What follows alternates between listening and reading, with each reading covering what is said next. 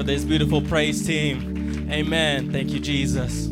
At this time, I'm going to be bringing you guys a word that I hope I have that's going to bring you joy and bring you love from God. Amen. So at this time, I want to be talking about failure. Amen. It might be a tough topic to talk about. I'm going to be my main key verse, 2 Corinthians chapter 12, 9 through 8. If you can put it up for me, please. Amen. But he said to me, My grace is sufficient for you, for power is perfected in weakness. Therefore, I will most gladly boast all the more about my weaknesses, so that Christ's power may reside in me. Amen. You may sit down, giving glory to God. Amen. Thank God. Thank God. Amen. I'm happy to be here, and thank you for Rissa for giving me the opportunity. Thank you for the pastor for allowing me to preach. And thank you, most importantly, to God for this opportunity to be able to present His word and His life um, to everyone. Amen. So, the scripture, the story I want to reference is the story of David. He's a man renowned to many. He's a man who defeated Goliath. He's a man who was a king. He is a, a godly man. Amen. And he's a man that we should look up to, right? But even this man, a man so great that he was able to defeat a giant has come to has succumbed to failure, has succumbed to sin, has succumbed to temptation. And the story I want to bring up is the story of uh, when he fornicated with Bathsheba. I hope that's how you say it. Amen. Amen. So, just to give you guys a story, if you want to read it in Second Samuel, David looks off into the distance and he sees a beautiful woman. And if you don't know, then even looking at a woman like that is considered sin in the Bible. Amen. So he goes off, he sees Bathsheba, and he says, well, I want to make that woman mine. Amen. But he finds out that she has a man, he has, he has, that she is taken. So what does he do? He sends her man off to war. And when he finds out that that didn't work, he ended up sleeping at the doorstep of his house because he didn't want to leave his wife. He ended up having him killed. Amen. So the blood of a man is on his hands. He killed a man to fornicate with a woman and impregnated her. Amen. And we know that's a big sin. Amen. That's a big failure. Imagine, I just can't imagine in my head if someone killed me and took my wife and impregnated her. Imagine someone did that to you. That's a big sin. Amen. But as we all know, he was forgiven. Amen. And I know we all come with our own failures. We all come with our own temptations, and we succumb as David did. And if you think you haven't come succumb to temptation, then there will come a time in your life where you will be branded, I guess, as a failure, right? Where you'll think to yourself, I did not present myself in a way good enough for God. I am not worthy of God's praise. I'm not worthy of to praise God. Amen. I'm not worthy to be in God's presence. I'm not worthy to be here. And this failure, it gets in your mind, it it wraps yourself up. It you begin to worry all the time, like, oh man, what should I do with myself? And worry, it just pulls you apart. Worry, the ancient word is like that it strangles you pretty much. And it pulls you from one side, pulls you to the other, and soon you can't think for yourself. But of course, I'm here to tell you that there is a way to be forgiven. There's a way to come back to Christ. The failure doesn't define you. I'm going to tell you. Amen. So, the first thing you got to do when you succumb to failure is you got to plead guilty unto God. You got to come forth. You got to tell him everything. You got to come through. And that's the same thing that David did. At, he, he didn't come forward. Someone had to come confront him about it. That he was so full of himself that a local person had to, a local prophet had to come unto him and tell him, David, what, what's going on, man? And with that point, I want to bring on to that you need people around you that will set you straight. You need those brothers, you need those sisters that will help you on your path with God.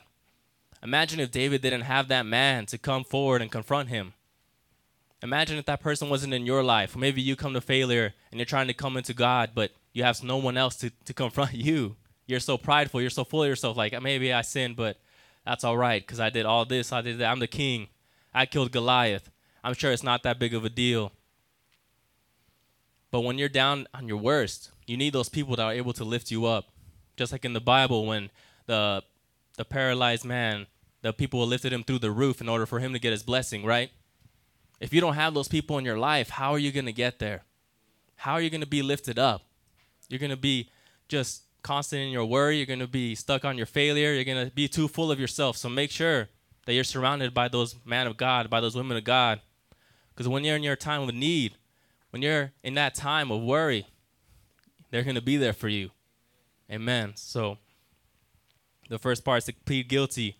So he pleaded guilty and you have to own your part. Lord, yes, I did fornicate. Lord, yes, I did do drugs. Lord, yes, I did do this. I did do this. Lord, I came up here and I didn't come up here to glorify you. That is a sin in itself. You have to come forward. And when you come forward and you give all this out, your soul is going to be crying out. You're going to be crying tears. But that's just what comes because you know what you did. And the Lord knows what you did, but you still got to tell him anyway. He's like, son, daughter, just come to me, tell me what is wrong. If you don't come to me, how can I help you? Amen. So, the second part is you got to pursue total restoration. Amen. David himself asked God to restore him.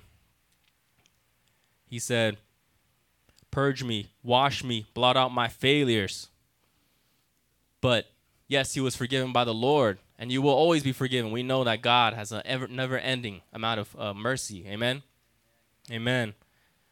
But just because you are forgiven doesn't mean that you are not held accountable for what you did. Because you did something, I'm sure we both done something, right? And the Lord has forgiven us, and for that we are all grateful. But we got to pursue the total restoration. We aren't fully restored right after repenting right away. We got to keep working along with God. We got to keep talking with God. We got to keep our prayer with God. And the one the one way to get peace with God is you got to pray, obviously. How are you to fix a problem if you can't talk about it, if you can't communicate with it? Hey, you haven't been paying your bills. How are you to fix that if you don't talk to them? They're to come after you. Amen. Amen. So you got to pray. You got to think the right way. And what I mean by that is you got to think on the things of God when you're in, in your times of trouble. And you got to live the right way. And how do you live the right way? Is by consuming the bread that is God's word. He said in his word that I am the bread. Amen. Amen. So after that, to pursue that total restoration, you have to uh, pledge yourself unto God for for his kingdom. You got to go to God and be like, "Use me for your for your own benefit. Use me for your glory. Use me to reach out to others. Use me to get more people to your kingdom to know the truth, to know the way, to know you. God, use me." Then you think to yourself in this period, or at least I did when I went through this myself. That God, how can you use someone that is broken? How can you use someone who has failed you? How can you use someone who is not worthy? Amen. But even though you're broken, you have to continue forward. You got to continue to worship Him. It is because you are broken that you have to worship Him. It is because you are broken that you have to give Him glory. Amen. That is the reason why we're here in the first place. The reason you go to church is not because you think you are holy. You come to church because you know you are not. Amen. You got to keep that in mind. Amen. David said, The sacrifice you desire is a broken spirit, and you will not reject a broken and repentant heart, oh God. Amen. And when it comes to brokenness, we know that in our weakness, God shows his strength. Amen. We read that earlier. And I want to reference something I talked about a little while ago in the Bible in Exodus chapter 33, verse 8. If you want to bring it up, Rissa. Amen. Uh, 38, verse 8. Amen. He made the bronze basin and its stand from the, the bronze mirrors of the women who stood at the entrance to the tent of meeting. So the thing about this chapter and these bronze basins, they were made out of these broken mirrors that these women just had on the side. They had no use for this. They had no they're like they're useless, right? What's the point of a mirror to look at yourself? It's be able to reflect something. And if it can't do that, then what is the point of having it? You'll usually toss it in the trash. And there's you would think there's no more use, right? But God still had a use for this.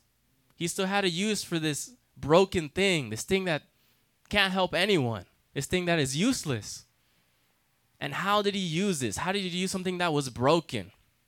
Well, what he did is that he melted it, he molded it, he put it in the furnace, he put it through a fire. And what came out was something that's holy. That was the bronze basin. And what they use this for is to wash. The priests would use bronze basins to wash themselves before they get into God's presence. And let me tell you, that is something important, right? Cleansing yourself before God, presenting yourself before presenting yourself to God. That is something that is very, like, you're bringing other people to God, right? You are someone who was broken. It, these mirrors are us, by the way, if you don't, if you haven't caught on. These broken bronze mirrors are us. They're metaphorical for us. And we're melted and we're tried through the fire and we're made new and we're made to pursue God's purpose for us. And if we continue on forward for that purpose, then other people will be made clean to present themselves unto God. That God will use something broken in order to make people holy, in order to make people worthy. And how they worthy? Because of Him, because of His blood. Amen. Amen. Thank God for that. Amen. So, the message today is very short. But the one thing I do want you guys to get away to get away from this is that you are worth the effort. You are worth the effort to commit yourself unto God. God thinks you're worth it. Maybe you think you're not. Maybe you think you can't be the one to pursue God's path. Maybe you think, why should, what can I do for God? Maybe I did this and I did this. Well, I got no talents. I can't sing. I can't play. I can't speak. What can I do for God? I'm a nobody. But God still wants you. And God can still use you. And the other thing we like to say here is just saving one one soul is worth more than all the treasure in this world. And if you can save more than one soul, then you've you've done a lot for the kingdom, amen. You've saved someone from a damnation. You've saved someone from eternity in hell. You've sa- you give someone life. You've given someone purpose. And that is what makes it worth it at the end of the day. So you may think you're a failure, you may think you're not worth it. But God will make you worth it. God will make you into someone he can use as long as you let him. Because as we read previously, they got to burn these mirrors in order to reshape them. And you'll still be you. God will still let you be you. It's not like you're not going to be a Dodger fan if you're a Dodger fan or a Celtics fan. I'm sorry, Celtics fans. But you're still going to be you. You're still going to be what makes you you. But you're going to be different. And what I mean by that is you're going to be more like God. You're going to be more like Jesus. You're going to be more forgiving. You're going to be more loving. You're going to be all of this and that. And people are going to notice that change in you. Like, why are you different? Why are you acting different? It's because I allowed God to change me. I allowed God to work in me and it's not an easy process, but you got to allow yourself to go through it. You got to allow yourself to be burned. You got to allow yourself to be molded. And those when you allow yourself to be molded, those cracks are going to disappear. And that's going to hurt. You're going to have to let go of those cracks, right? Oh, I, but I really like to do this, but no, God, I, God needs to take that away. He's like, no, you got to stop doing that. I need to, I need to mold you. You got to let that go. You got to let that crack go. You got to let that crack be, be, be gone, right? Amen. Amen. So this time I'll ask you guys to stand up. I know my preaching is very short.